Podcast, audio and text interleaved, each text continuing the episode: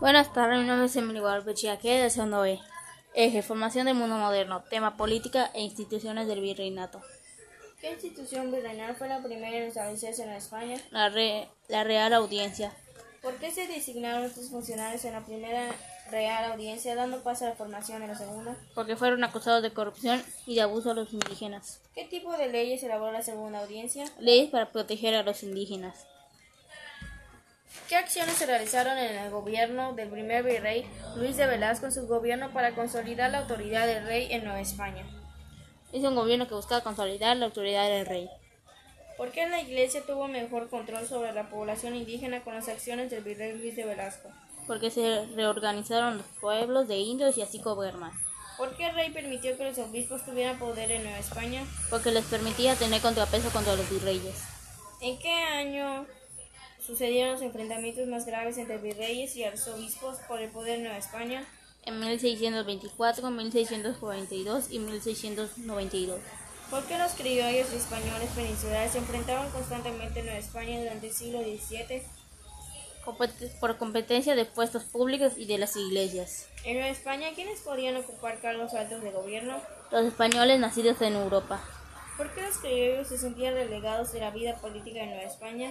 porque solo los nacidos en Europa podían ocupar puestos altos de gobierno, ¿Qué tipo de puestos de gobierno lograron ocupar los criollos y por cuáles controlaron diversos aspectos de la vida política y económica en Nueva España? calvidos, oficio de corridad, el comercio regional y el abasto de productos. ¿Qué tipo de abusos cometían los españoles en contra de la población indígena? Eran continuamente denunciados la explotación laboral.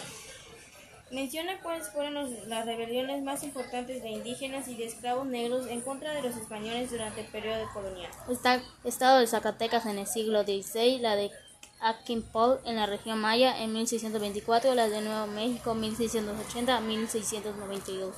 ¿Qué acción realizó la corona española para incrementar sus ingresos en Nueva España a finales del siglo XVI? Se pusieron a vender algunos cargos públicos. ¿Cómo logró la élite criolla acrecentar su poder y tener mejor participación en el gobierno virreinal de mediados del siglo XVIII? Fue posible comprar cargos como los del corregidor o, el o- o incluso del oidor, Explica de qué se trataba el Departamento de Mercancías. ¿Por qué la venta de carros públicos en Nueva España hizo que la monarquía española perdiera el control directo sobre algunas instituciones del gobierno? porque los funcionarios que compraron dichos cargos. ¿Cómo se llamó la casa reinante que sustitu- sustituyó a los Habsburgo a principios del siglo XVIII? Se llamó los Borbón. ¿A qué se le llamaron reformas re- borbónicas? Aplicaron una serie de reformas encaminadas a reorganizar el gobierno y a los territorios. ¿Cuáles eran los objetivos esenciales de las reformas borbónicas? Era obtener mayores recursos económicos, respetar poder y riquezas. ¿Cómo combatían los Borbón la venta de cargos públicos en Nueva España? Se convirtió la plática de las ventas de cargos y sustituyó a las audiencias. ¿Cómo se llamó la nueva división administrativa en Nueva España establecida por los Borbón a final del siglo XVIII? Intendencias. Define qué era una intendencia. consistía en demarcaciones más pequeñas que permitían un control público y económico. ¿En cuántas intendencias se dividió Nueva España? En cada una de las cabezas de las unidades ¿Quiénes gobernaban las intendencias y qué poder ejercía?